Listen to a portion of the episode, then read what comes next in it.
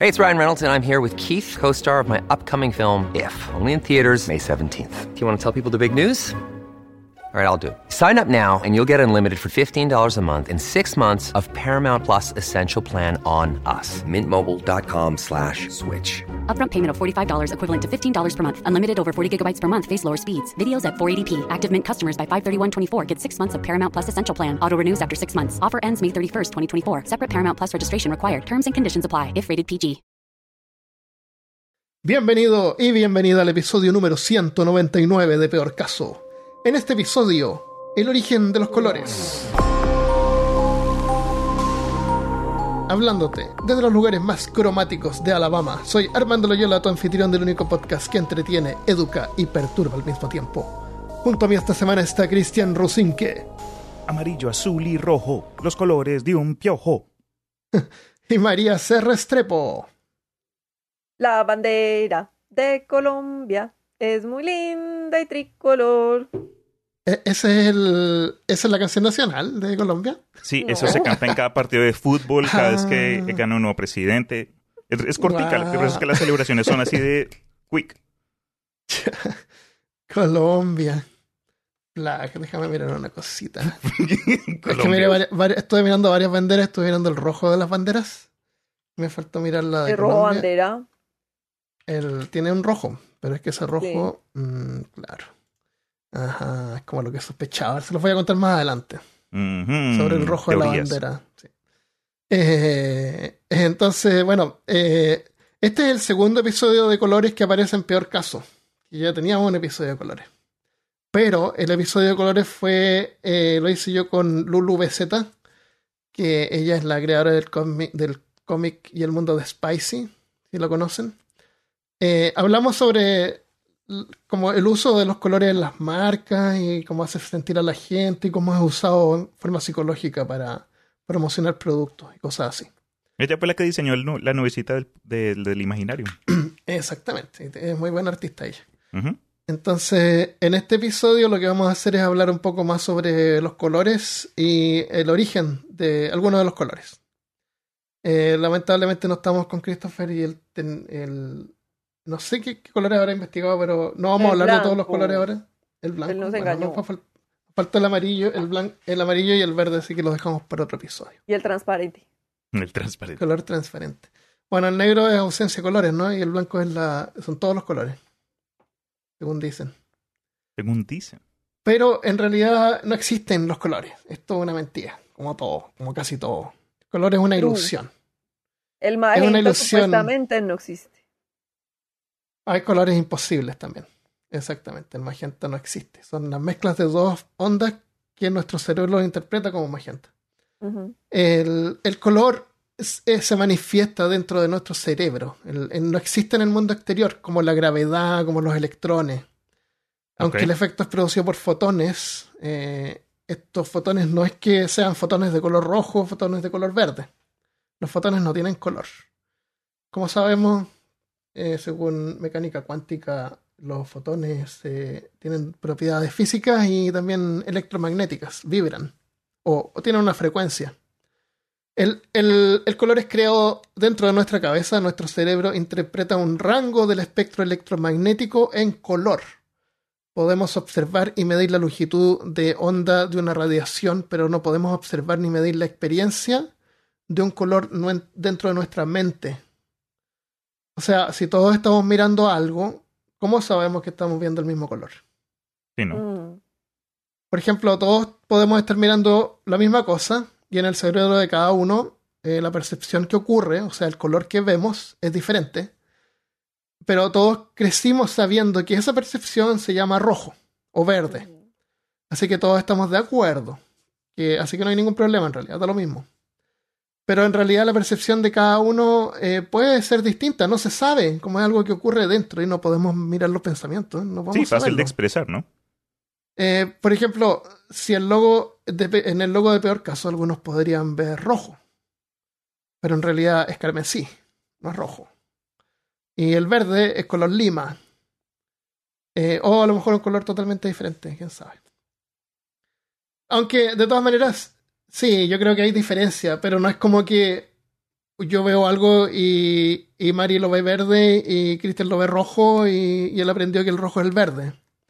No, no creo que sea así porque nosotros sabemos que hay algunos colores que son más cálidos que otros. Entendemos que el rojo, el naranjo, el amarillo son colores cálidos y el azul y el violeta son colores fríos. Así que si es que hay alguna diferencia, yo creo que va, va a ser en un rango. A lo mejor van a ver el, el rojo menos intenso, el verde más intenso, menos intenso. Y esta idea mía, a lo mejor por eso la gente tiene como colores favoritos. A mí me gusta el rojo, a lo mejor yo lo veo más intenso. ¿Cuáles son, ¿Cuáles son sus colores favoritos? Mi color favorito es el morado, evidentemente. El morado. Y Cristian, Verde para mí. verde. ¿Viste? A lo mejor, bueno, eh, el verde supuestamente es el color como que más vemos con más facilidad. Es fácil ver el verde. Tengo ojos fáciles. Fáciles. El azul es más difícil de verlo. No, no tengo esto anotado acá, pero curiosamente no sé si sabían que el color azul es un, es una, el término azul es un término nuevo. Antiguamente en la Edad Media el cielo la gente le llamaba gris. ¿Mm? No le llamaba azul. No, no hay evidencia de, o descripción de algo de color azul. El mar es gris, el cielo es gris. No había nombre para el, para el color azul. Con eso que acabas de mencionar, creo que también para mí me rompe la mente el hecho de que, por ejemplo, hay, imagínate, cultura hay más emboscada en el bosque, yo no sé, y su desarrollo de la lengua de pronto no tiene la palabra para un color, e incluso si Ah, se puede ver con, con la limitación de lo que crea el lenguaje propio, para ellos puede ser inexistente. Puede ocurrir de, de varias formas, I don't know, pero también eso me, me deja como que medio wow. Eso, eso es interesante lo que dices porque... mm, eh, bueno, quería comentar sobre el video que les, que les compartí primero de gente que nace ciega, que no puede ver colores desde nacimiento. Eh, y tiene que ver con lo que tú dices, porque, eh, claro, hay, hay condiciones, ¿cómo le llaman daltonismo? Hay gente que no puede ver el verde o no puede ver el azul o no puede ver el rojo. Eh, los perros y los gatos, por ejemplo, no pueden ver el rojo. Entonces, yo, por ejemplo, cuando le compro juguetes a mis animales, busco que sean azules o amarillos, porque esos van a destacar más que verdes o azules, o, o rojos, perdón, O que no ven el rojo, lo ven gris. Eh, pero para alguien que nunca ha visto un color en su vida, eh, ¿cómo le puedes explicar tú a esa persona Lo que es un color. Lo que Sí, es un ¿no? color. No, Pues- consentimiento. Con sentimientos, con comparaciones, enseñarle Sí. que esta fruta que tiene este sabor se llama naranja y es de color naranja. Él se va a aprender esos términos como de memoria en realidad, claro. Ok, ya, ya, ya. Pero cuando yo pienso en el color naranjo, no sé ustedes, pero yo personalmente no siento que me estoy comiendo una naranja. es que lo he dicho antes, el nombre del, del naranjo viene del árbol, no de la Cada vez fruta. que es el amarillo, te, te tragas un banano. me da, me pongo así, que siento el- como que estoy tomando limón. ¿Cómo les, cómo le, alguien que es ciego de nacimiento, cómo le explicas tú de que este, esto es azul? Y no es de otro color azul, sino que es azul. Y la persona lo toca y lo siente y lo huele y, y le pasa otra cosa que es igual pero no es azul. ¿Cómo lo convences tú de que este en particular es azul y este no es azul? ¿Quién sabe? No, pues es que es muy complejo. Nosotros, eh, yo con mi perrita Remedios y, y con Maite, la perrita de mi hermanita, íbamos, éramos voluntarias en una escuela para niños con necesidades especiales. Y había una niña que era invidente. Y entonces mi perrita Remedios era como un perro chandoso. O sea, ¿Qué significa chandoso? ¿Amigable? No, lo opuesto. no. Perro chandoso es como un perro muy mezclado, mezcla de muchas razas. Ah. Ah, Eso es un ¿Sabes? perro Yo pensé que te referías a chandoso como que necio, como... No. No, ya era una perrita. No, chandoso significa como mezclado de que no tiene ninguna raza, ya han perdido todo indicio de raza. vale. Y era como color amarillo cocre con negro, como con café, como con blanco, porque era canosita. Era un Ya. revuelto. Y entonces el psicólogo con el que hacíamos la, la el voluntariado nos- me dijo, explíquele, Diana se llamaba la niña, se llama. Explíquele a Diana de qué color es remedios. Oh my goodness. Y yo, bueno, remedios no sé, Y, y ya, esa, esa niñita era ciega de nacimiento. Sí. O Entonces no le podía explicar, era muy difícil explicarle. Pero entonces luego vine con mi hermana, que es artista, y ella pues obviamente ha trabajado, porque ella también es profesora, entonces ha tenido esa experiencia de enseñarle a un niño invidente cómo, cómo son los colores. Entonces ella me decía eso, como no, uno les explica como las sensaciones. Entonces como el Ajá. amarillo es color mango, como el sabor del mango y el olor de tal cosa, como buscar, tratar de referenciar el color con otros sentidos. Qué loco. Que obviamente ellos no se pueden hacer una imagen porque no lo ven, pero No pues es ven. como el calor del sol en la cara por la mañana, el sabor del mango maduro, y, así, como la textura de esta cosa que me recuerda que, que es amarillo. Pero si Obviamente tú no nunca se has puede visto un color, ¿qué, color. qué, qué sabes a qué se está refiriendo? Porque, ¿qué, ¿De qué está hablando? ¿Qué, ¿Qué es lo que es el color? Eh, ¿Qué es lo que es? Porque no lo siento. ¿Esto No, se pues, siente eh, liso o se siente áspero? ¿Es Sí. como más áspero en, tu, en tus ojos? ¿Más liso No. ojos? No, pero es que la cosa es que tú, o sea, uno tiene que explicarle al otro con referencias de cosas que conozcas, ¿sí me entiendes? ¿Cómo es el amarillo? Yo, yo lo amarillo que, yo lo que creo, eh, claro, así lo hacen, pero yo lo que creo es que el ciego lo que causa es que se tiene que aprender estas cosas de memoria. Obvio, obvio, sabe, obvio. ya, el cielo es azul y el mar es azul. Y para él no significa nada. Pero él sabe que el mar es azul porque le enseñaron que es azul. Es como con los sordos, ¿no? Los sordos reconocen que hay vibraciones Claro. solo porque no las saben interpretar. Y, Y si- como que. Y si tú le dices, ah, esta tarjeta también es azul. Ah, entonces él puede decir, ah, es como el mar o el cielo, pero tampoco Ah. significa nada. No, no gana ningún significado con eso. Nunca lo va a sentir. Pero es Así- como hablábamos ahora del lenguaje, o sea, eh, es como una persona hace 500 años decirle, esto es una motocicleta, pues eso es un concepto que no tiene, porque no saben que es un motor, los motores no existían, no había la idea de eso, solamente tenían ya. carretas, pero Eh, dile eso, por favor, a los creadores de Pokémon. Por favor, qué es lo que es una motocicleta y qué es lo que no es una motocicleta. Se vino la agenda pokemoniense de Armando. Oye, pero con lo que acabas de mencionar, miren, lo que se me vino a la mente originalmente fue un pensamiento como que, ay, no, pero piensen ustedes entonces lo triste que es el mundo, porque si tú no tienes uno de los cinco sentidos, pero me, me dejó con la huella ahí mental. En el peor de los casos, imagínense un mundo opuesto, un mundo en el que no importa si tuvieses los cinco sentidos, todo es gris, todo se siente blando, no hay olores, como que un mundo diseñado, edificios, carreteras, como que to- todo está diseñado para alguien que no use sus sentidos y tú llegas a un mundo con los tuyos y ves todo como que, no sé, me, me, me deprime esa idea ahora. Bueno, mira, hay un filósofo que se llama Daniel Danet que dice que el hecho de que no podemos hacer sentir a alguien, exp- ex- experimentar el color, Mm. experimentar un color, eh, solamente describiéndolo es una limitación de nuestro lenguaje. Y eso tiene nombre, se llama la brecha explicativa. Eso quiere decir que podría haber una raza de extraterrestres con un lenguaje tan rico que cuando se comunican permiten que la otra persona o alienígena pueda experimentar los colores tal cual como si los estuviera viendo de verdad, loco. solamente escuchando un lenguaje. Cuando nos comunicamos nosotros, ciertas partes del cerebro se activan y convierten el texto. Si estamos leyendo texto, lo convierten en palabras. Si estamos escuchando palabras en un audiolibro, son palabras que entran directo. Y esas se convierten en ideas y mensajes que muchas veces nos hacen sentir emociones.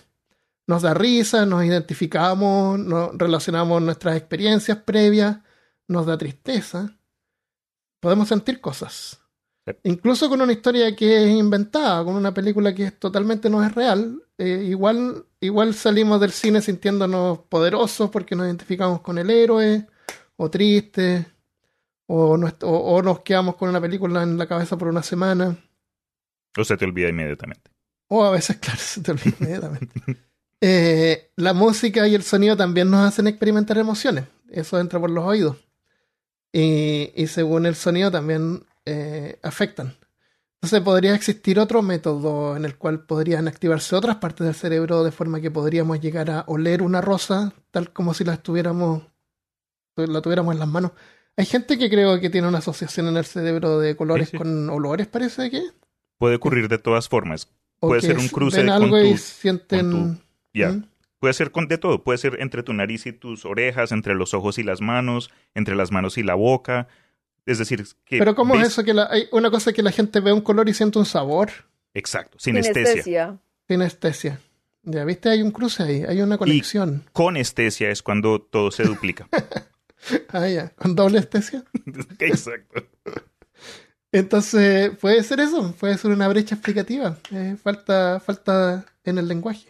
Ya. Uno de mis libros favoritos es 1984, no sé si lo leído. Sí. Pero parte importante de ese libro es el desarrollo de, de un lenguaje nuevo, donde cada semana el, el- había un tipo que trabajaba en uno de, los, de estos ministerios que hay, que le cuenta, no sé qué ministerio era, ¿te acuerdas, Tomás? El ministerio de la... Pero era, eran encargados de hacer como el diccionario oficial y iban, y, y su, su objetivo era poder comunicarse con la menor cantidad de palabras posible. Entonces todas las semanas llegaba así, ah, esta semana logramos quitar 10 palabras más.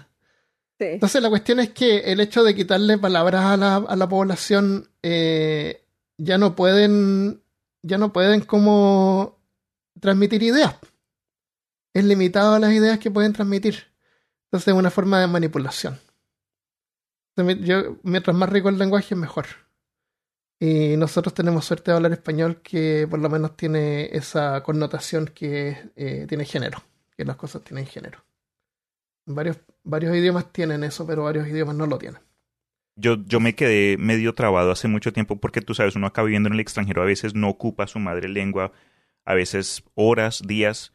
Y una vez me puse a hablar con alguien y estamos hablando de, pues, de artes marciales. Y yo dije, como, y me- me- de repente paré y el man, ¿estás bien? Te dio un ataque. Yo que, no, no, no, es que, y yo pensé, ¿un ninja o una ninja? ¿Y el qué? Y yo, ¿una ninja o un ninja? ¿Cuál es? ¿Cómo se dice? No ¿Hablando en sabía. español? Sí. Ah, Me dijo, no, es un ninja. Y yo, pero seguro, porque no es una ninja, todas las ninjas son mujeres. Ninja, ah, porque termina con A. Puede ser.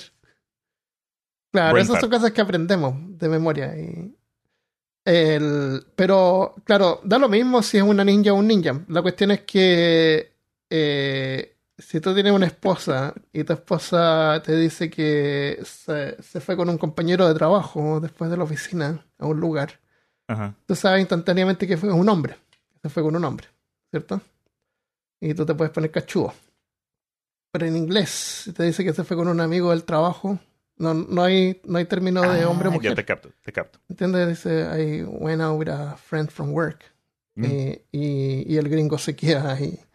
Mm, Gringo. tiene que hacer más preguntas para poder eh, comprender, ¿me entiendes?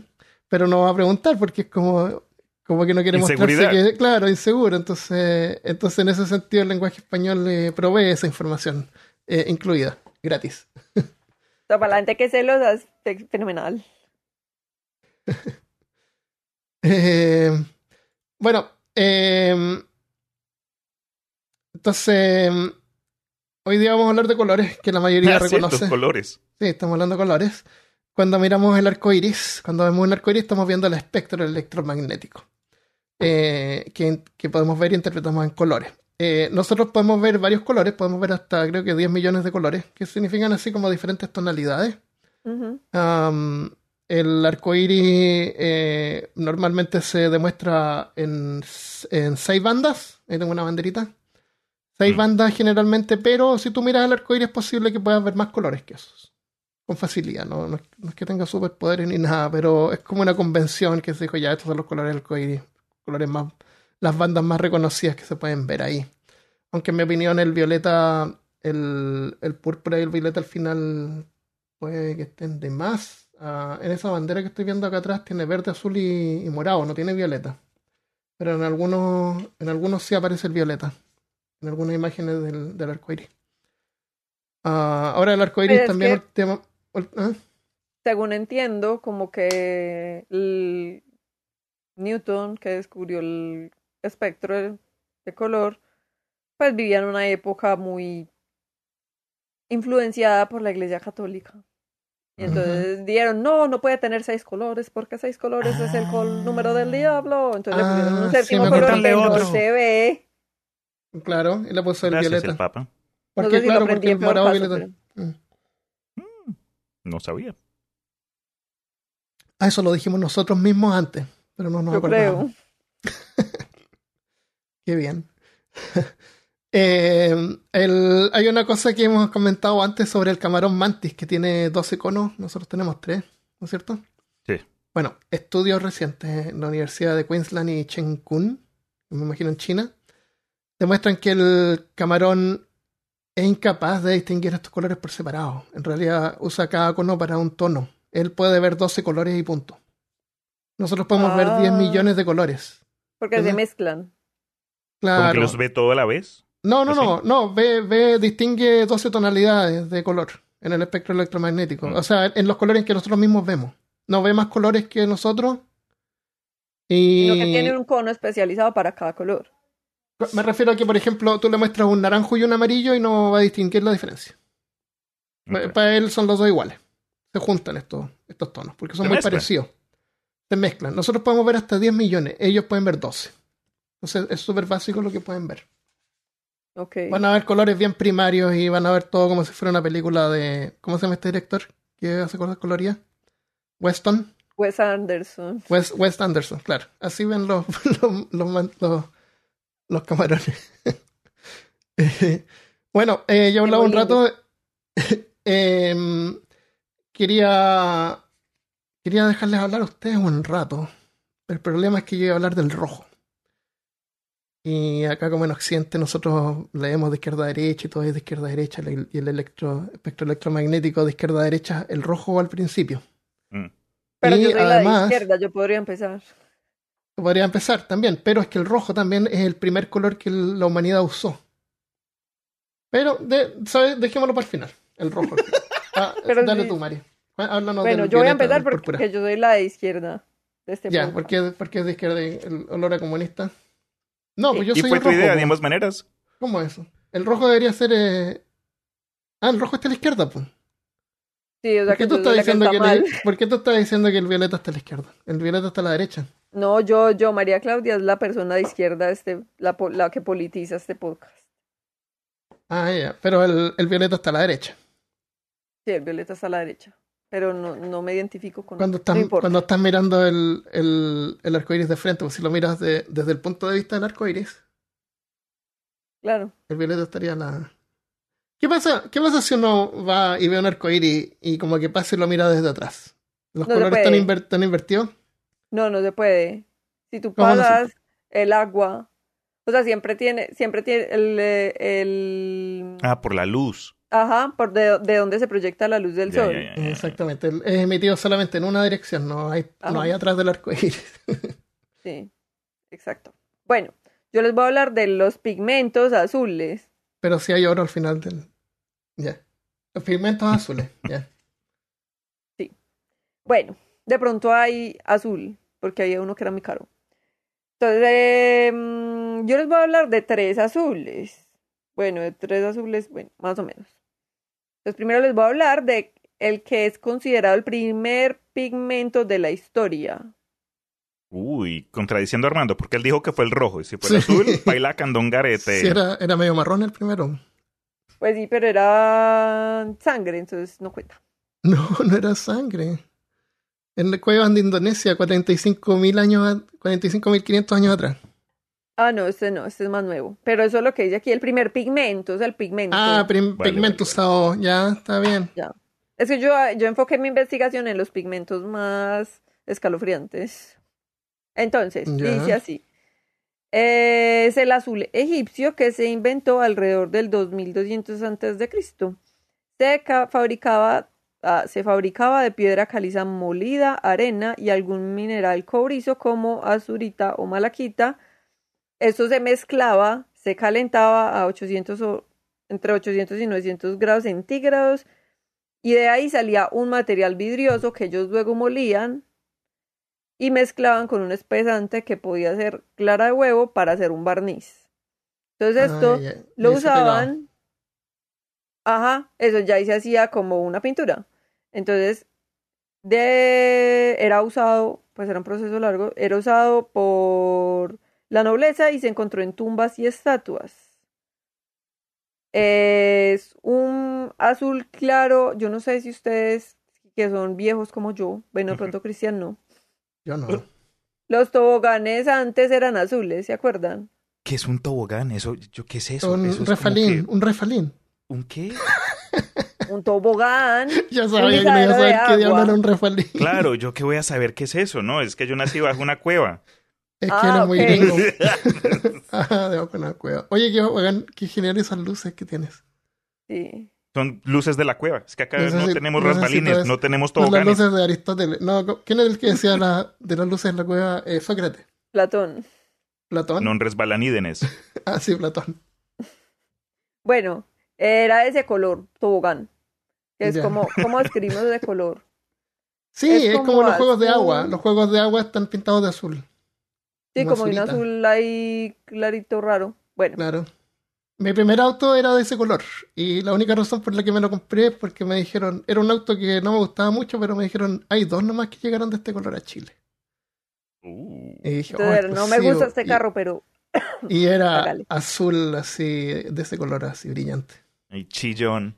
Ay, pero qué malos para decir colores. Estamos hablando de un episodio de colores y no sabemos los nombres de los colores. Es limitación de nuestro lenguaje. Vea, pues. Sí, de nuestro en particular, de nosotros tres. Sí. No de Bueno, del mío por lo menos. es que yo solo Eh, me sé el nombre de los colores que me gustan. ah, turquesa, turquesa. Turquesa, no, pero es que el turquesa es turquesa. diferente. Ah, que es ok, otra- pero turquesa Bueno, sí pero es mi auto era color turquesa. Sí, era muy, muy brillante. Era muy lindo. Oye, Mari, tú sabes que yo voy a decir sobre las cochinillas que ahí pintaban rojo las cosas, ¿no es cierto? Y la Sí. ropa. Yo estaba pensando que la gente en el pasado no se bañaba nunca. Entonces es muy posible que estas ropas nunca las hubieran lavado. No existía ese concepto. Yo creo que cualquiera de esas ropas que teñían, porque en realidad, como te digo, cubrían, no, no en realidad no teñían. Tú la metes a la lavadora de hoy en día y quedan, quedan blancas. No, llovía una vez y hasta ahí llegaba el color. Sí, Sí, se le- yo creo que era súper frágil. Sí, como un pitufo. Ah. Como un pito. Yo creo, sí. No era en realidad tintura ni como lo, lo entendemos hoy en día. Definitivamente hubieron eh, culturas que fueron mejor en ello que otras. Eso sí lo diría. Sí, sí, claro. Bueno, la cosa es que gracias a este pigmento raro, color tobogán, eh, los... como que es muy difícil falsificar ciertos artículos egipcios porque cuando lo ponen bajo una luz, pues como esas luces ultravioletas que lo revisan, refleja. Y solamente pasa con esos pigmentos hechos de esa forma que lo hacían los egipcios, entonces no se pueden falsificar. Está a punto para los egipcios. Ah. Ahora, vamos a pigmentos más costosos. Primero, el azul ultramar, que yo pensaba que era el color del mar, como ese azul marino que es como...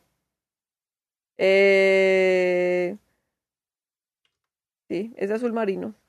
mm, azul Yo pensaba, yo pensaba que era por el color de- del mar, sí, porque el color en el mar como abierto, el, el mar es como Sí, Un tono más Oscuro. oscuro, sí. ¿cierto? Pero no, le pusieron ese nombre porque traían el pigmento desde, desde el este de Asia a Europa, entonces se llama ultramar porque es, lo traen de más allá del mar.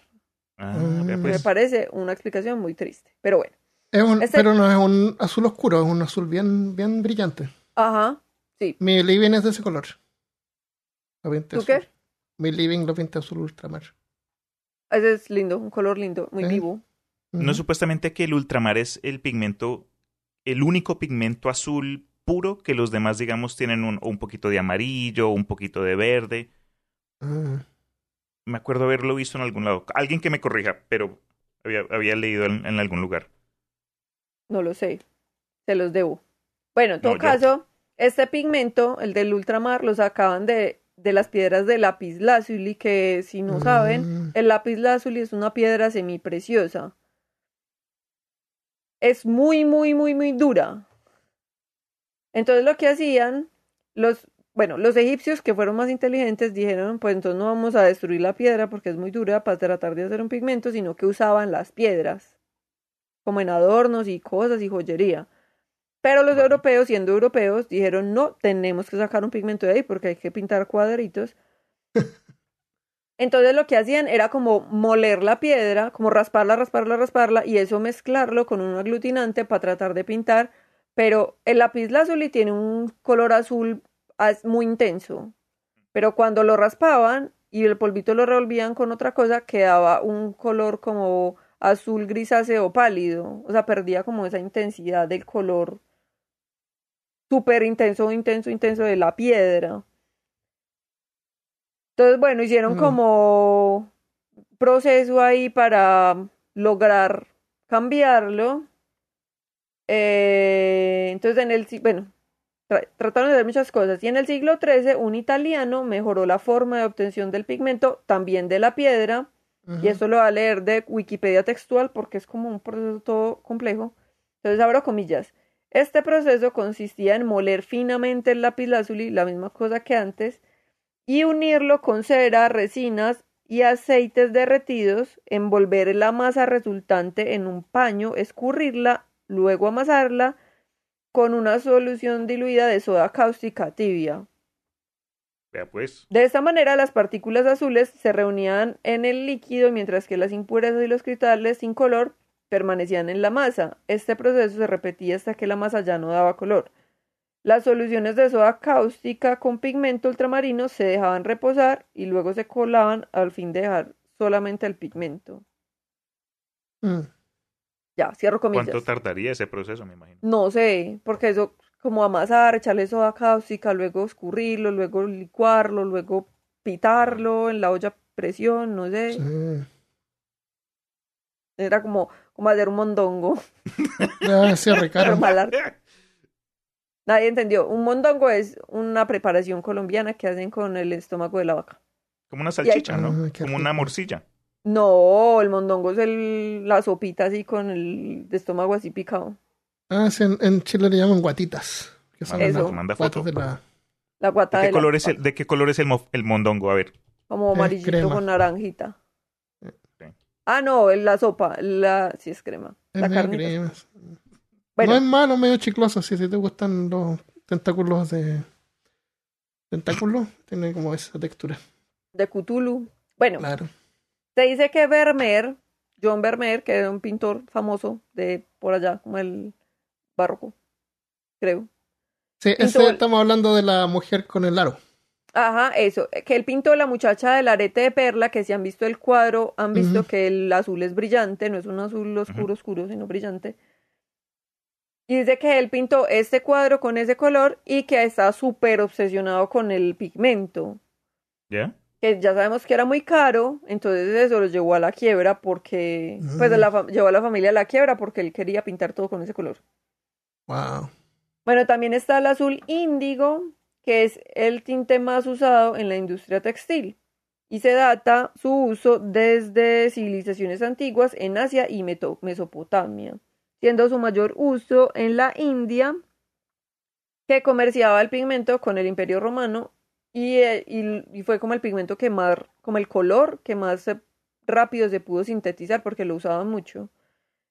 Eh, se podía extraer naturalmente varias fuentes, unas especies de plantas leguminosas tropicales y unos caracoles. Y ya les voy a hablar entonces del púrpura, porque hablando de caracoles. eh, Oye, a propósito de ver, si tú buscas Vermeer, Johans Vermeer en Google y te pones a ver las imágenes, vas a ver que hay varios cuadros que tienen harto azul. Eh, manteles azules, mujeres con vestidos azules. Pero esto es falso. No es una representación de la época porque el azul era súper caro y nadie iba a tener un mantel de color azul. ah, pero no él estaba existía eso. obsesionado con el color.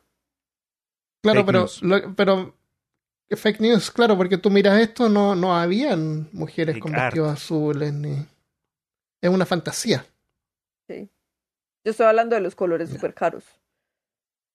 Y hablando de los caracoles, les voy a contar sobre el púrpura de Tiro, de Tiro, que también se conoce como púrpura imperial, y es un morado muy oscuro, muy oscuro, como color berenjena, pero la fruta, es como un morado súper recontra oscuro, ese. Eh, Está datado en la isla de Creta en el 1600 antes de Cristo Pero lo perturbador es de dónde sacaban el pigmento y por qué era tan supremamente costoso. Y aquí ¿De los siempre me queda la pregunta. Sí, pero espere y verá de dónde, de qué parte de los caracoles. Que uno dice, Ah, ¿cómo carajos alguien llegó a la conclusión de hacer todo ese proceso para sacar un color? ya. El tinte sale de una mucosidad segregada por un caracol marino carnívoro cuando se siente amenazado. Esto es como coger un pulpo y estriparlo para sacarle, asustarlo para sacarle la tinta, básicamente. Oh, qué rico. Mierda. Se le Suena sal como otra cosa. o algo así. Yo no sé, pero y es un caracol, como esas caracolas la- alargadas que son como un conito, Ah, no los chiquitos, sino los alargados como un conito, que uno se pone en la oreja y se escucha el mar, entre comillas. mm, ¿Sí saben cuáles? No, esos, bueno, de esos son los que salen. Sí, claro, de no, ese no es son el- caracoles de tierra. Ok. Eso no, son del mar. O sea, sacaron el caracolito del mar, lo hicieron emputar. O sea, no sé. No sé de dónde sacaron esas ideas. Lo. Eh, para producir un gramo del tinte se necesitaban 9000 caracoles. Wow. Entonces, por eso el, pues la fabricación era supremamente costosa y ese tinte solamente lo usaban como los sacerdotes o la gente de la nobleza, así pues, pero de la recontranobleza. Se decía que valía su peso en plata, pues en plata el Oh, wow. metal, ¿cierto? Ajá. Eh, se- por su valor, solo se usaba para teñir atuendos ce- ceremoniales y era muy resistente al tiempo. Se decía incluso que en lugar de desteñirse como toda la ropa, volvemos a lavar la ropa en la lavadora, con el paso del tiempo, y como pasa ahora como el fast fashion que todo se destiñe y se vuelve delgado, se hacía más intenso el color con el paso de los años y del uso. Pero pues tampoco le echaban detergente con oximorones. Sí, no tenían cosas. Ajax. Ajá. Ajax, para dar la ropa. Wow. Hoy en día todos los tintes son baratos. Uno puede comprar casi todos los colores en, en una tienda de cosas de arte. Casi todos. Casi todos. Porque está el Venta Black. Que es el negro Ah, más negro que existe. Es impresionante. Usa nanotubos en realidad. También es un, no es un pigmento, es como más un material. Eh, los nanotubos estos no reflejan no reflejan nada de luz. Cero Y luz. la absorben. Claro, o Sí, sea, hay un video de un tipo que hace una pieza y la pinta negra. Completa. Y es súper raro porque hace una, hace una pieza, una habitación. No sé si han visto ese video. No.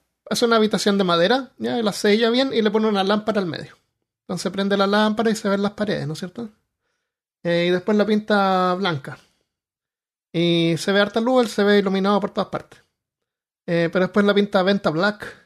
Y resulta que la luz de la ampolleta ya no se refleja en las paredes. La ampolleta es como bien raro el efecto porque la ampolleta está flotando, pero como que no ilumina nada. Right. ¿Entiendes? No se iluminan las paredes, no se ven las paredes. Sí, Igual como son- ya has dicho al blancas. principio, que el negro es la ausencia del color, de, de- de todo, ¿no? Entonces crea Claro, no hasta un refleja efecto, nada. un- una ilusión óptica, hasta incomodidez, porque lo, lo- Es han pintado cosas, ¿right? En ciertos ángulos es como que la ausencia, tu, tu cerebro reconoce la forma, Claro. pero no sabes qué es lo que es a veces. El tipo entra y la luz le ilumina a él y tú puedes ver la parte donde se ilumina con la luz porque él no está negro. Y nada más, no se ven las paredes, no se ve nada, es como súper bizarro. Y creo que después hizo un video con otra, otra pintura que era ultra blanca, la pintura más blanca. El- hay varias eh, controversias con el Venta Black porque creo que había un artista que quería conseguir los derechos de eso y que se lo vendieran a él nomás.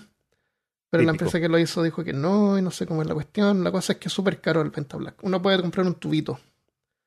Pero pintar una, una pieza entera de eso es, eh, hay que ser muy millonario para conseguir eso. Además lo tienen que fabricar y es súper caro hacerlo y parece que no se lo venden a cualquiera. Como no, no es algo que uno compre en una tienda. Pero hay carros, aquí está mirando en Google que hay carros BMW, no sé qué, que es pintado con venta black. Sí, bueno, hay venta, el Venta Black es uno, pero hay otros negros también que son casi súper negros. Son tan sí. negros. Siempre- hay competencias del hay Venta Black. alguien. sí. Siempre hay alguien innovando en el área del arte y eso también, también es Sí. es súper loco, como que están mezclando cosas. Uno pensaría, no, ya las ya, ya sabemos todos. No, siempre hay algo, algo más. Algo nuevo. Eh, ¿Quieres contarnos tú, Cristian, de algún color? Había también investigado acerca del púrpura y antes de que comience con, pues, con otro color. Mari, cuando viene a lo del el púrpura real, este que mencionaste, ¿cómo lo llamaste? Púrpura... Eh, De tiro se llama. es, thank you. Nos, por alguna razón encontré yo en algún lado que parte del proceso involucraba orina y que supuestamente Mm. estos cosos tenían que, aunque bien populares con la, con la gente que tenía plata, tenían que hacerlos a las afueras de las ciudades por el proceso y que nadie podía vivir alrededor porque Ah, el olor. olor, sí. Exacto. Y que decían que, digamos, prendas de vestir, una toga, por ejemplo, terminaba oliendo a mar. Y era como que, de lo que mencionaste de que el color se, se, se mantenía, no, no lo sabía, pero que, uy, no, paila. No, thank you. Se me hizo raro. Um, ok, lo que sí les tengo a continuation.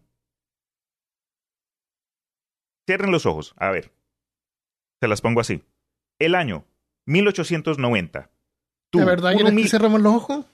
no, pues hermano, ¿para qué lo dije? Ah, En fin, no, sigamos. Eh, tú, un artista co- con, una oportunidad única en la vida, pintar unos retratos de la familia real para un monarca europeo.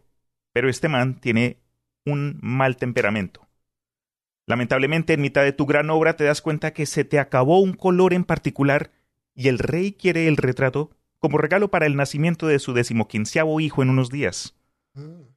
Desesperadamente buscas por todo lado, pero ningún comerciante, tienda o servicio ayuda a encontrar este deseado, pero ahora curiosamente escaso, tono de café egipcio, Oh, a veces llamado Yes. caput mortem. Pero tú no hablas historia. latín y solo quieres terminar la obra antes de que te Tú suicides. no hablas latín. El antiguo café egipcio se conocía por un rico pigmento marrón con una calidad ah, clara. El color se describía con un matiz intermedio entre el ámbar quemado y el ámbar crudo. Incluso tenía buena transparencia. ¿Era rico en qué sentido? Eh, como que en el, en el sabor, como que sabía como a café, un, con mezcla de chocolate y caramelo. No. Como a jerky. Uy, no. ¿Cómo se llama el color? café egipcio, pero se conoce con otros nombres. Eh, el, antiguo café egipcio se podía usar en pinturas al óleo y acuarela para veladuras, tonos de piel ¿Estás y estás sombras. diciendo que el, el café que uno toma se podía usar como pintura? Incorrecto. El nombre es solo ah, el nombre del pigmento, ya. correcto. Era café. Ah, ya.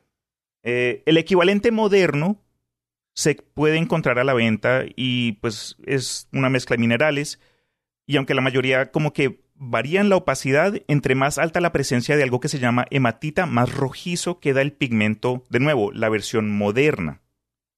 Mm. Pero ¿por qué fue que el café egipcio pasó a ser un color disponible a algo extremadamente raro? Porque Esto se le ve que se conoce por otro nombre. momias. El marrón momia, exactamente. Ah. eh, Y pues rápidamente acá les menciono, en el siglo XVI y XVII la gente comenzó a producir pigmentos a partir de momias. Oh. El pigmento de la carne eh, de estos era como que o momias de gato o momias humanas, salían de Egipto, de las Islas Canarias, y se mezclaban con brea blanca y mirra. En 1712 se abrió una tienda de artículos para artistas en París llamado, y lo digo en francés, Alememe. Y aquí se encontraban pinturas, barnices y hasta momias en polvo. Wow. Ah, en 1797, un compendio de colores publicado en Londres por el presidente de la Real Academia proclamó que el color café más fino utilizado era el marrón momia. Wow. Pero el pigmento fue ah, bueno, antes de eso, el pigmento fue popular desde mediados del siglo XVIII hasta el siglo XIX. Sin embargo, la demanda de momias marrones a veces superó la disponibilidad de verdaderas momias egipcias, lo que llevó a la sustancia siendo alterado un poco, como que le cambiaron la receta. Cuando ya pararon de venir momias de pues de Egipto comenzaron a sacar a gente de la cárcel, cuerpos recién enterrados, unos procesos de enmomiamiento bien Momificación. Sí, señora, exactamente. Am, un Yo no conozco a este señor, pero seguro alguien que sabe más de arte, sí. Pero el artista Edward Burne Jones quien creía que el nombre de este color era más metafórico o dramático, fue a su llevó una gran estudio. sorpresa. Sí, fue a su estudio, tomó su tubo de esta pintura, eh, insistió en que debía estar eh, ent- enterrado, quería darle un funeral, un funeral a, a la pintura más que nada, cuando escuchó de dónde salía esta cosa, de dónde salía la verdad. Ah, pero ya al principios del siglo XX la demanda ya era muy baja y dejó de ser fabricado. Eh, en 1964 la revista Time informó que el único distribuidor del pigmento, el colorista londonice C. Robertson, se había quedado sin momias unos años antes, ya oficiales e inoficiales, ya se acabó y pararon de venderlo. Ah, se dice que hay un tubo eh, como que demostrado en un- una colección de, de pigmentos en el Museo de, de Harvard y Mm. está, pues, se- dice de todo, como que la fuente hecho de momia, mommy brown. Te tengo que mandar fotos porque se ve algo, pues es todo curioso, ¿no? Pero ese Mm. era. Todos se dieron cuenta de que estaban pintando con momias cuando empezaron a tener eh, visitas de momias en sus sueños, orando su cuerpo. Qué curioso porque el color café no es muy difícil hacerlo. Pero en este caso era exclusivo solamente por la, por la procedencia que tenía. Correcto. Oye, eh, yo me imaginé que, bueno, yo creo que vas a continuar con la historia del tipo que necesitaba la pintura, ¿no? ¿Ya la terminé? Ah, yo pensé, pensé que me iba a decir. Y como no pudo encontrar la, la pintura, tuvo que hacer otra cosa. Esa fue la introducción a la historia de lo que era el Mommy Brown. No, pensé no me- que iba a usar excremento él. Ay, este man, el peor típico, típico, no Ya, me sorprende. pero, pero nos lleva a pensar por qué el excremento es café.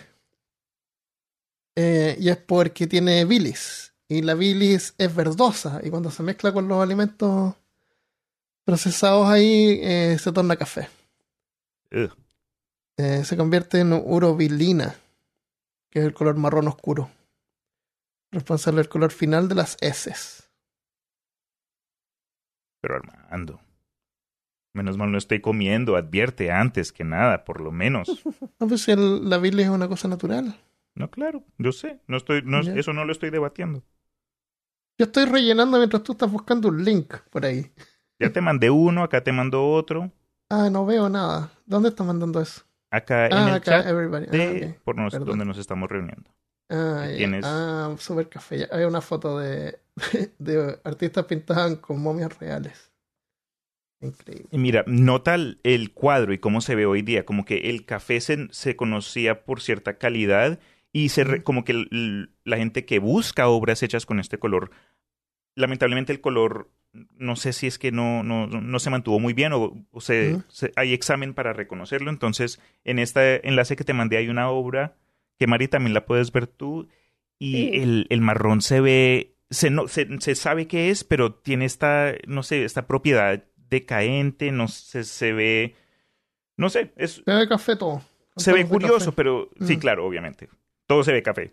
No hay ningún. eh, aparte de, un- de una cosa roja que tiene la mujer, no hay muchos Es como- colores muy brillantes. Como que. Es que es el filtro momia.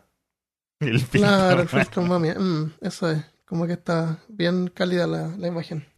Ah, mira, acá hay, hay una paleta para eh, los cafés y los marrones. A ver si me acuerdo y dejo todas estas cosas en las notas en peorcaso.com.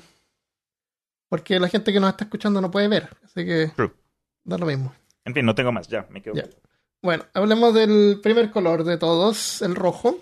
Primero porque es el primero en el espectro y primero porque es el primer color que el ser humano usó para usarlo como en arte. Hay una cueva en, eh, en una cueva en Indonesia. Eh, es un dibujo de un cerdo salvaje, es como la imagen de una cueva más antigua. Eh, fue creada por una persona hace cuatro- 45.500 años atrás. De color marrón rojizo. Eh, desde la prehistoria el rojo fue el, pri- el primer pigmento en ser usado junto al negro y el blanco. Los egipcios y los mayos usaban el rojo para pintarse la cara en las ceremonias y los romanos se pintaban todo el cuerpo de rojo para conmemorar las victorias. Eso no lo sabía y nunca había visto una imagen de eso. Los chinos usaron el rojo en sus primeras cerámicas y lo usan para pintar las paredes y puertas de sus palacios. Y el rojo es como bien simbólico de China. Eh, como el color nacional. Eh, los nobles y los ricos del Renacimiento tenían sus trajes de rojo brillante usando eh, eh, unas cochinillas, como unos bichitos que se pega, que encontraban, los molían y ahí sacaban el rojo. Eh, una cochinilla que se llaman kermés. Y como, como decía antes, seguramente, claro, se tenían un poco rojizos, pero no, no creo que hubieran pasado un lavado. Este método se continuó usando hasta el siglo XIX, cuando se inventaron los primeros pigmentos sintéticos. Entonces, con su vínculo con las primeras raíces de la humanidad, el rojo se convirtió desde entonces en un símbolo de muchas cosas. En la antigüedad, el rojo representaba, representaba nuestra sangre y por lo tanto nuestra fuerza vital. Eh, los países occidentales usaron rojo para simbolizar a los mártires y el sacrificio. En la Edad Media, los papas y los cardenales católicos romanos usaban el rojo para simbolizar la sangre de Cristo y los mártires cristianos, por eso es que se visten de rojo. Eh, también vinculamos el color rojo con el amor, la lujuria, la pasión y también con la guerra, con la ira, con el odio. Cuando alguien, cuando alguien está enojado se dice que ve rojo. El rojo es el color del calor, así que asociamos el calor con la pasión, pero también es el color de Marte, del planeta rojo, el dios de la guerra. Que es naranjita. Es claro, el naranjo a veces le llaman El diablo. rojo. ¿Cómo- ¿Por qué naranjo? ¿Tú lo ves naranjo es rojo? Ah, claro, claro. El rojo siempre ha sido el símbolo del peligro. Una bandera roja mostrada durante una guerra en la Edad Media significaba que no se iban a tomar prisioneros. Y una bandera roja izada por el barco pirata significaba que eh, no iban a mostrar piedad. Hoy en día el rojo es el color internacional para las señales de alto, de pare, que se usa, las señales que se usan en semáforos, señales de tránsito, eh, señales que indican peligro. Eh, no sé si lo conté acá o en otra parte, pero en, en la China comunista durante la revolución, eh, el gobierno tuvo la idea, no lo hicieron nunca, pero tuvo la- tuvieron la idea de, de cambiar los colores de, la- de las señales de tránsito y que el rojo significara pasar y que el verde significara parar, porque el rojo tenía que ser bueno, porque el rojo es bueno claro. para... Pero no, no lo hicieron. Yo creo que hubiera sido muy confuso, imagínate. Imagínate, hubieran, habrían ahora países que manejan por la derecha y países que los semáforos están al revés. El Borgoña o Burdeos toma el nombre del vino de Borgoña en Francia. El carmín es el término general para un grupo de colores que son de color rojo intenso, ligeramente violáceos, cercanos al rojo, más al rojo que al carmesí. Algunos rubíes tienen un color llamado carmín rico y también se pueden lograr variaciones más profundas y, y oscuras procesando el, el pigmento. Eh, rojo pimiento tiene su nombre por los pimientos rojos o chiles, como les dicen en México. No sé si en Colombia le dicen chile a los pimientos. No, el pimentón y los ajís Pimentón. son los Los chiles. ají, El ají, chile, ya. sí. Eh, aunque es el nombre del país Chile, Chile no tiene, No no tiene tiene que ver con el, con el pimiento. Ah, ¿no? por la forma. Aunque él tenga forma de pimiento, el color rojo pimiento es el usado en la bandera chilena. Y es el mismo color que también es usado en la bandera de Sudáfrica. Y por eso es que estaba mirando las banderas al principio, porque ese rojo de Chile y, el- y la, de la bandera de Sudáfrica no es el mismo rojo de la bandera de México, de Estados Unidos, de Colombia y de Perú. Si miran las banderas van a ver que todos esos tienen los mismos tonos de la bandera de Francia, que es otro rojo. El carmesí es un color rojo fuerte, profundo, brillante, con toques de azul o violeta que lo hacen ligeramente violáceo. En la rueda de colores RGB, el carmesí se encuentra entre el roja, el rosa y el rojo. Y entre el magenta y el rojo en la rueda de colores RYB. La rueda de colores es como una pizza con sabores. En lugar de sabores hay colores. que lo inventó. La, la diseñó Isaac Newton. Eh, y después fue. eh, fue mejorada por, eh, por otros por otra gente. Johann Wolfgang von Goethe, Michael Eugene. Che, ¿Por qué, por qué me meto en estos problemas? Cheverreul Yo me estaba preguntando lo mismo. agregaron sus ingredientes para, para perfeccionar la mezcla.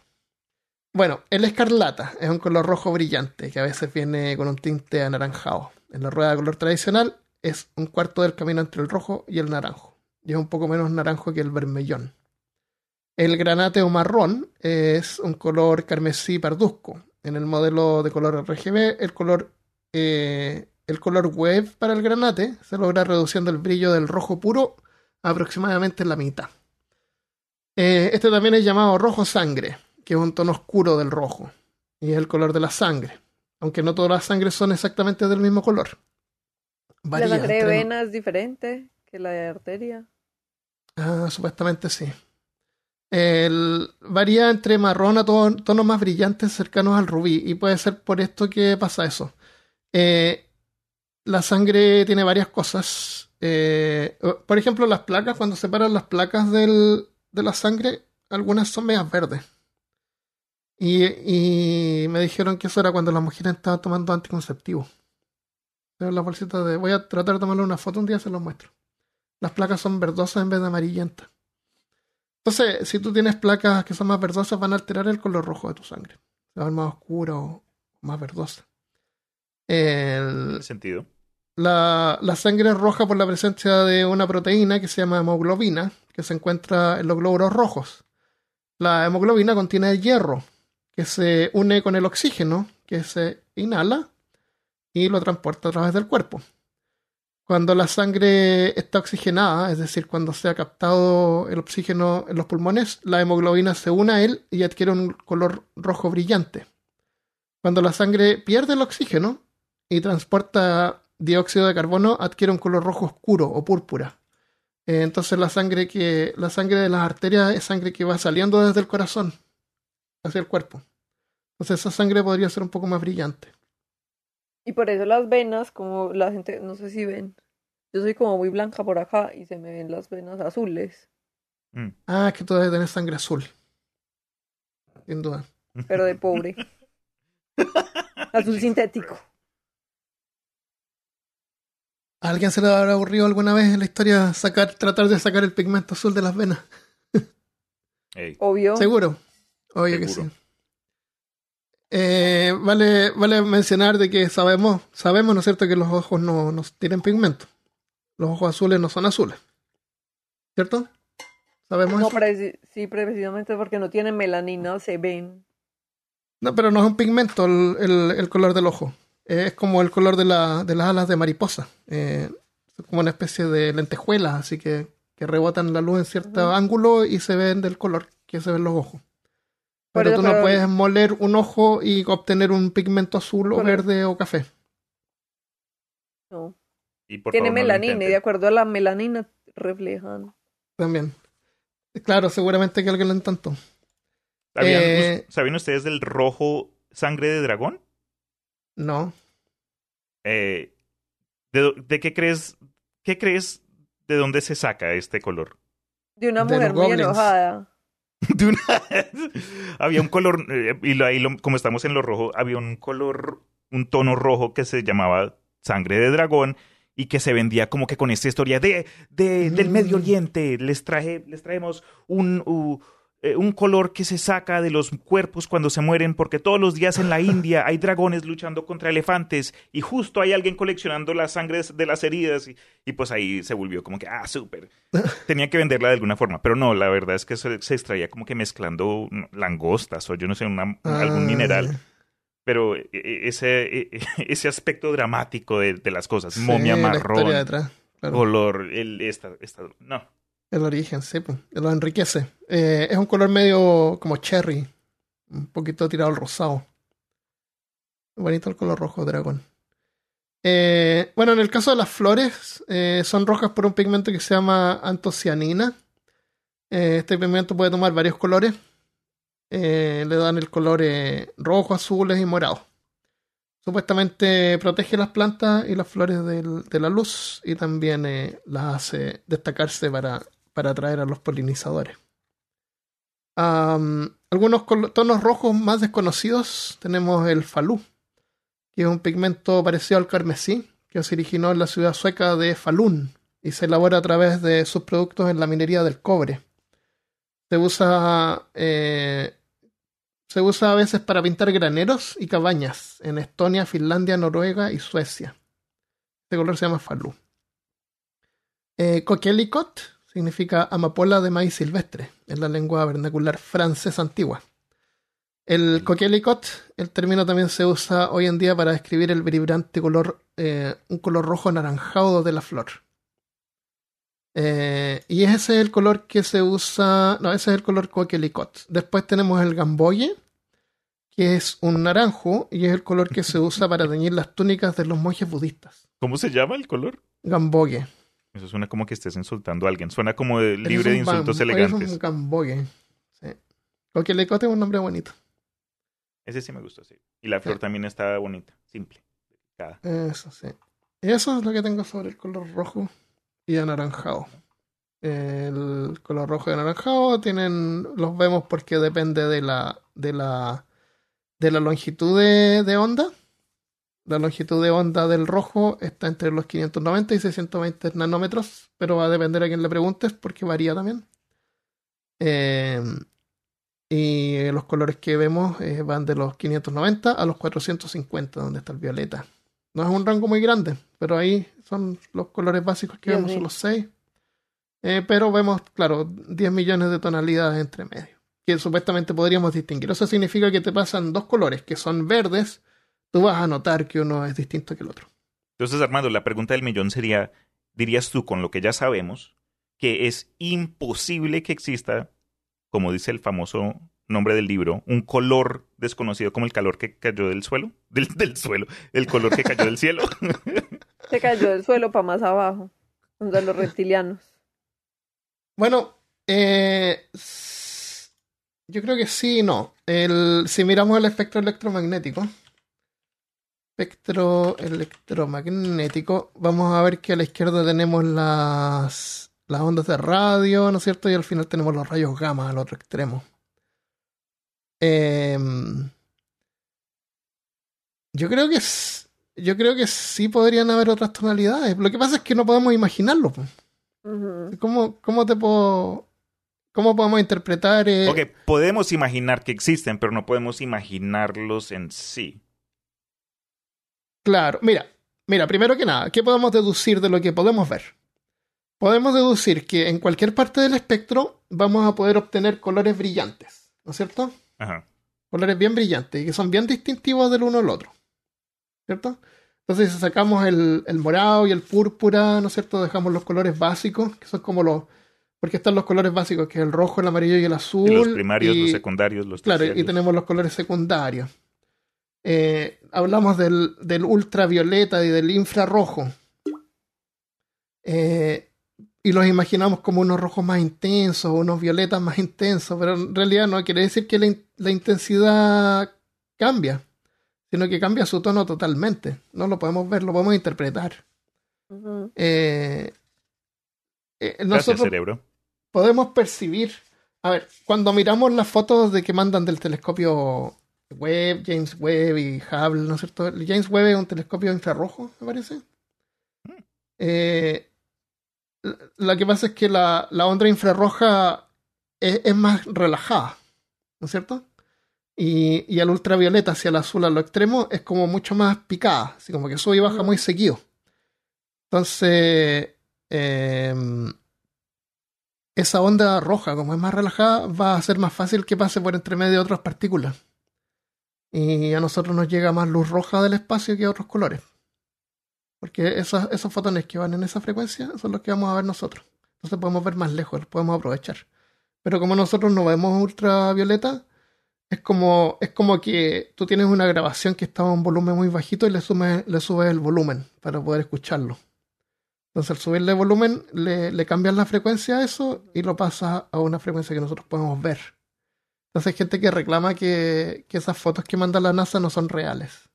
Son reales, están interpretadas para que las podamos Ajá. ver. Eso que está ahí existe. Hay esas diferencias de tonalidades existen. Eh, pero están interpretadas porque nosotros las podemos ver con, Claro. con las limitaciones que tenemos. Eh, Ah, yo vi hace un rato, creo fue un video por allá en YouTube, algo corto, pero era como un ejemplo del cambio de colores bajo el efecto del océano. Entonces era un- una persona con un, eh, no sé si era un, un hilo o un algo, pero tenía 10 o 8 tapas de, de crayolas, así, de marcadores, y tenía, no sé, su equipo de buceo, se metió bajo el mar y grabó cómo se veía, por lo menos basado en, en- en- en la cámara, como todos cambiaron. Era como que terminaron irreconocibles. Y cuando salen, como te dices, ah, mira, ese, ese fue el rojo, ese fue el verde, pero bajo el agua, como, como lo cambia la luz y el efecto del, del agua, fue, hubiese sido un, un challenge para cualquiera. Yo si- cuando era chico me acuerdo que con mi padre pasábamos por un túnel que tenía luces amarillas. Y me encantaba mirar algo de color rojo. Porque el, con la luz amarilla no se veía el rojo. Se veía gris. No se distinguía. Y me gustaba ver como cuando salíamos del túnel aparecía el rojo. Y ya antes miraba así y se veía gris. Eso me, me hacía explotar la mente. Eh, O las cosas. Yo viví en una finca, pues como en una casa de campo, donde no daba la luz de la ciudad, estaba lejos. Y cuando, cuando había luna llena, era muy chévere salir y ver cómo cambia. Claro, la luz de la luna es como gris azulosa. Entonces todo se ve muy diferente con ese filtro, entre comillas, de la ausencia de la luz amarilla normal de la ciudad con el- la luna. ah, claro. Se veía Es una distinto. luz diferente, es un color más, diferente. más blanca. Eh, bueno, sí, acá está el video que mandaste, claro. Ya no se ven los, todos los colores, para la, para la izquierda se ven todos azules, azul más oscuro nomás, pero ya no se ve el café, el café momia no se ve, no se ve el violeta debajo del agua, no se ve el rojo. El, porque los colores que vemos de las cosas es porque esta, esto que tengo acá en la mano es de color azul. Y quiere decir que este material absorbió todos los colores, menos el azul. El azul rebotó. Y por eso lo vamos a ver. Pero si tú lo iluminas con pura luz amarilla, que no contiene azul, no va a haber azul que rebote. Entonces va a ser invisible. No se va Se va a ver, ver. gris. Claro, se va a ver así.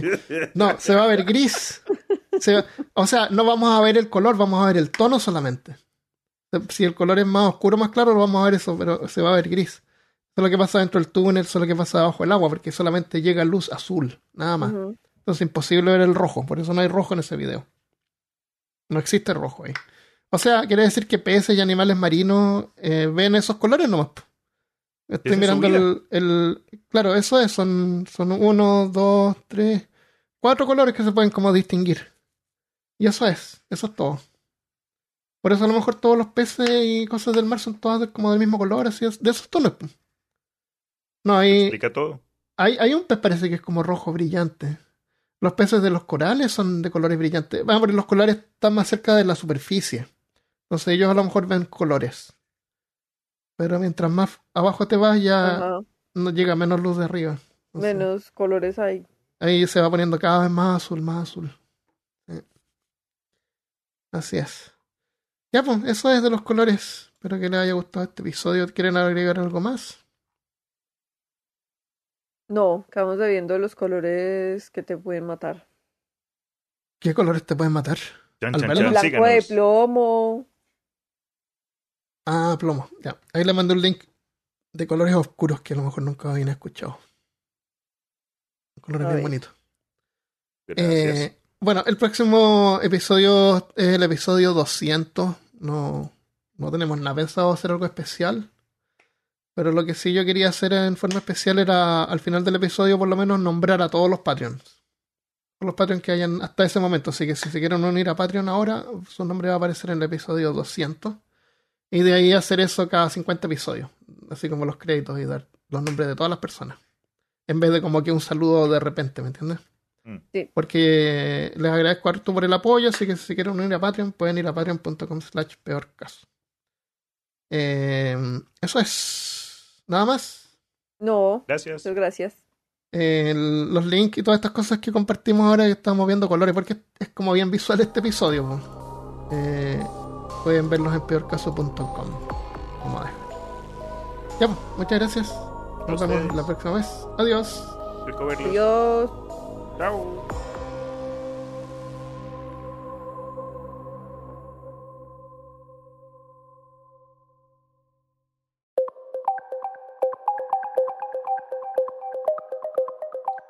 Después de, después de terminar de editar este podcast o mientras lo estaba editando, eh, me puse a pensar una cosa que tal vez nunca sea posible que nosotros seamos capaces de poder ver otro color que no sea los colores que ya vemos. Porque, no importa eso de del lenguaje, de la limitación del lenguaje, si viene un alien hablando en español perfecto o incluso eh, haciéndonos comprender palabras que no sabíamos que existían, pero de alguna manera ahora sí las sabemos, y enriquece nuestro lenguaje hasta ser capaces de poder imaginar un nuevo color no, no, no creo que podríamos porque nuestro cerebro no está hecho para eso. Nuestro cerebro evolucionó solamente para ver los colores que podemos ver o para interpretar los colores que vemos y nada más. Entonces no creo que sea posible alguna vez que llegáramos a ver eh, otro, otro color nuevo. Eso se me ocurrió quería eh, agregarlo, así que lo dejo acá al final. Eh, gracias igual por escuchar. recuerden que el próximo episodio es el 200, así que Patreons Vamos a nombrar todos sus nombres. Si quieren mandar algún mensaje, les voy a mandar igual un mensaje por Patreon. Pero si quieren dejar un mensaje o mandar algo grabado, lo podemos ir para celebrar el apoyo. Y si quieres unirte a Patreon, tu nombre va a aparecer. Igual, si quieres dejar un mensaje también, lo que quieras, eh, vamos a poder leerlo o compartirlo en el próximo episodio. Así que eso es por ahora. Eh, nuevamente, adiós. Que tengan un buen fin de semana.